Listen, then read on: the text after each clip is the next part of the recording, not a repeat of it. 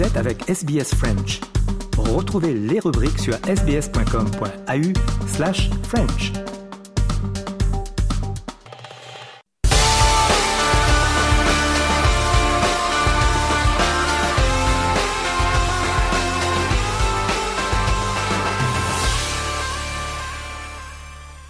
Journal des sports de ce dimanche avec euh, tout d'abord la Grand Final avec la victoire écrasante de Geelong contre les Sydney Swans 133 à 52 hier devant 100 024 spectateurs au stade MCG.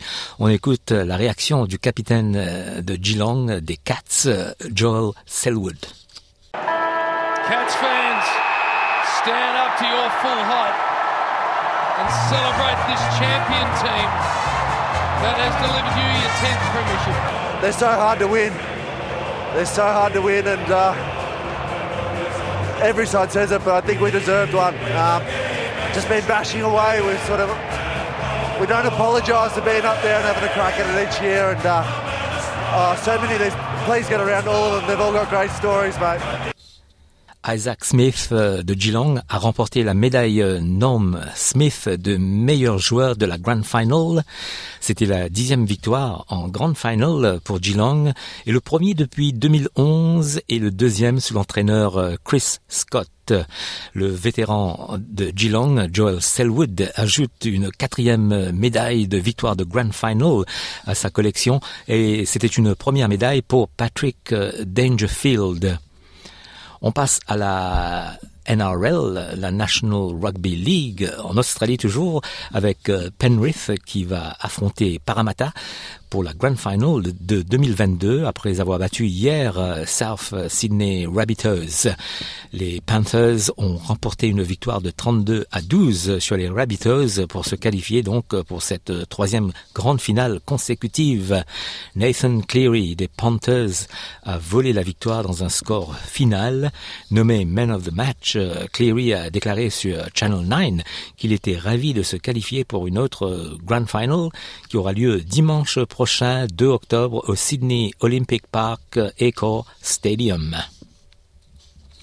On passe à la Coupe du monde féminine de basket qui se déroule en Australie en ce moment avec euh, des matchs ce dimanche. Le Mali jouera contre la France à 14h30, donc euh, tout à l'heure. Et puis l'Australie euh, jouera contre la Serbie à 18h et le Canada contre le Japon à 20h30. Tennis, et on revient sur les adieux de Roger Federer lors de la Lever Cup, euh, et on écoute à nouveau sa réaction. Je voulais plus euh, essayer de prendre plaisir euh, et faire un match correct. J'avais quand même peur que j'allais pas être à la hauteur des autres, mais pour moi, ce qui compte, c'était le après. C'était encore beaucoup mieux ce que j'ai imaginé. Je trouve que j'ai pu vivre toutes mes émotions, mais pas tout seul, euh, quelque part dans un coin euh, d'une chambre, mais en fait sur un terrain, une arena incroyable devant des milliers de personnes. Pas tout le monde a, cette énorme chance. Alors, euh, d'un côté, je veux même pas voir les photos, mais bon, je peux pas m'empêcher de ou des gens vont m'envoyer des choses. Alors euh, pour moi, c'était très beau et j'ai beaucoup aimé ces moments. Et puis Sidonie Gaucher assisté au dernier match de Roger Federer pour RFI.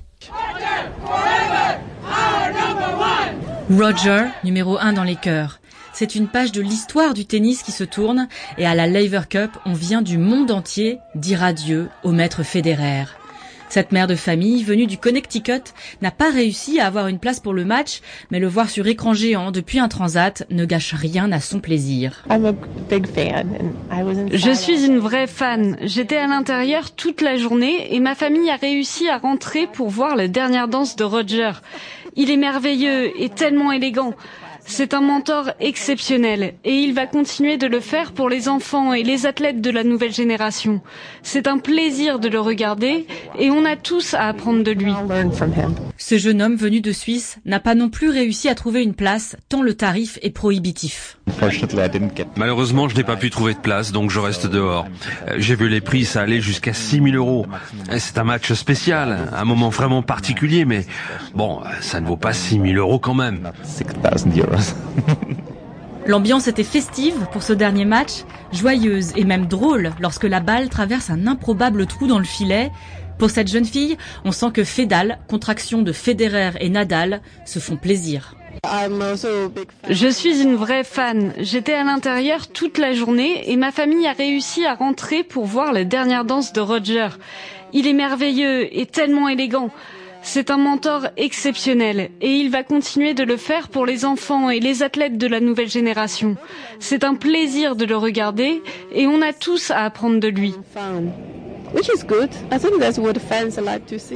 Mais la tension monte lorsque la victoire de l'équipe Europe semble compromise face aux Américains 4-6, 7-6, 11-9. Le match légendaire se termine dans des larmes d'émotion et une standing ovation pour le Suisse. À 41 ans, le Balois a tiré sa révérence en regroupant le mythique Big Four avec Nadal, Djokovic et Murray. Ils étaient dans la même équipe et portaient la même couleur, bleu roi. Le champion a exprimé sa gratitude envers ses légendes pour avoir ainsi célébré l'esprit d'équipe.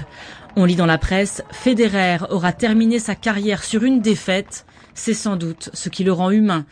On passe maintenant au foot Ligue des Nations hier. Quelques résultats avec euh, la Suisse qui s'est imposée contre l'Espagne 2 à 1. le Portugal a écrasé la République tchèque 4 à 0. Victoire de l'Ukraine contre l'Arménie 5 à 0. L'Écosse s'est imposée contre l'Irlande 2 à 1. Victoire d'Israël contre l'Albanie 2 à 1. La Slovénie a battu la Norvège 2 à 1. La Serbie s'est imposée contre la Suède 4 buts à 1. Et puis l'Irlande du Nord a battu le Kosovo 2 à 1. Et la défaite de la Grèce par Chypre 1 à 0. Vendredi, euh, l'Italie a battu l'Angleterre 1 à 0. On écoute euh, la réaction de Declan Rice, milieu de terrain des Anglais. Bien sûr, c'est décevant. Lors de chaque tournoi, nous voulons avancer, gagner des matchs, sortir des poules. Mais là, dans cette Ligue des Nations, nous n'avons pas été au niveau. Et pourtant, nous n'avons pas mal joué ce soir. Ils ont marqué sur leur seule occasion, alors que nous avons contrôlé la partie. Nous sommes sur la bonne voie. Nous avons mieux joué qu'en fin de saison dernière. Nous nous procurons des occasions. Croyez-moi, nous serons performants à l'avenir. Et à noter que la France jouera contre le Danemark ce dimanche pour cette Ligue des Nations. Un mot de judo pour vous dire que le français Teddy Riner n'ira pas en Ouzbékistan pour le mondial du mois prochain. Il est blessé. En rugby championship, la Nouvelle-Zélande gagne l'édition de 2022 après avoir battu l'Australie 40 à 14 et l'Afrique du Sud termine deuxième après avoir battu l'Argentine 38 à 21. Un mot du championnat du monde de cyclisme sur route, le Tour de Gang comme on l'appelle, qui se déroule en ce moment à Wollongong en Australie et je rappelle que dimanche dernier, l'Australienne Grace Brown a remporté l'argent dans le contre-la-montre féminin. C'était la néerlandaise Helen Van Qui a remporté son troisième titre mondial dimanche dernier. Chez les messieurs, c'est le Norvégien Tobias Foss qui l'a emporté dimanche dernier. Et donc, il est donc champion du monde du contre-la-montre. Et puis hier, à l'âge de 39 ans, Annemiek van Vleuten est devenue la plus vieille championne du monde sur route. Pour les messieurs ce dimanche, la Belgique, la France et les Pays-Bas se présentent parmi les nations les plus fortes au départ de la course en ligne de ces mondiaux. À nouveau, on écoute euh, Thomas de Saint-Léger pour RFI. Du très beau monde sur la ligne de départ, les Belges euh, Van Aert et Evenepoel, le Slovène Tadej Pogacar, le Néerlandais Mathieu euh, Van Der Poel, l'Érythréen Binyam Girmay et bien sûr les Français emmenés par le double tenant du titre Julien Alaphilippe, à la baguette comme ces deux dernières années, un roublard, un malin, Thomas Vauclair, le sélectionneur des Bleus qui est dans Mondial Sport ce soir. Bonsoir Thomas. Bonsoir tout le monde.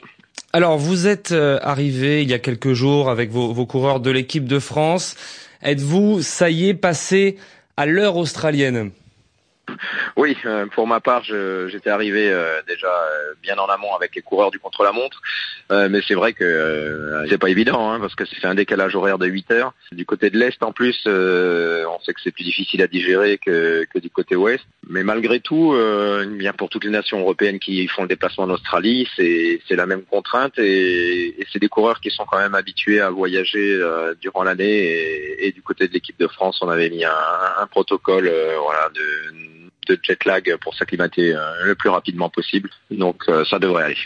L'autre euh, difficulté, la principale quand même de ce championnat du monde, c'est le parcours. 267 km, presque 4000 mètres de dénivelé positif, avec cette bosse assez raide que les coureurs vont emprunter 12 fois. Vous l'avez reconnu ce parcours, c'est le plus dur de ces dernières années ou pas? Non, c'est pas forcément le plus dur. Vous savez, il y a parcours euh, et ensuite euh, il y a la manière dont la course va se dérouler. C'est clair que sur le papier, c'est moins difficile, par exemple, que celui de Imola en 2020. Ceci étant, euh, c'est pas un parcours comme on a entendu euh, depuis quelques mois, sprinter puncher.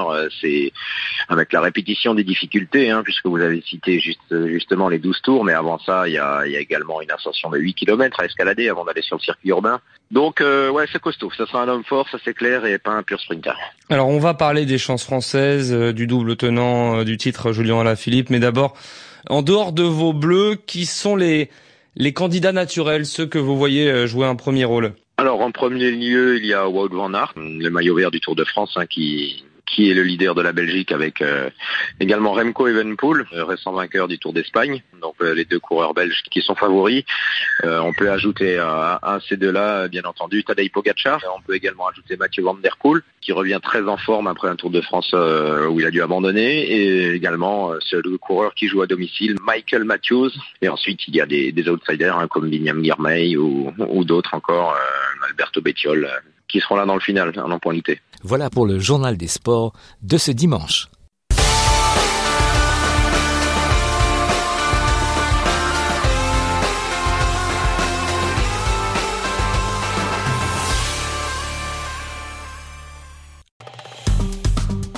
Aimez, partagez, commentez. Suivez-nous sur facebook.com slash sbsfrench.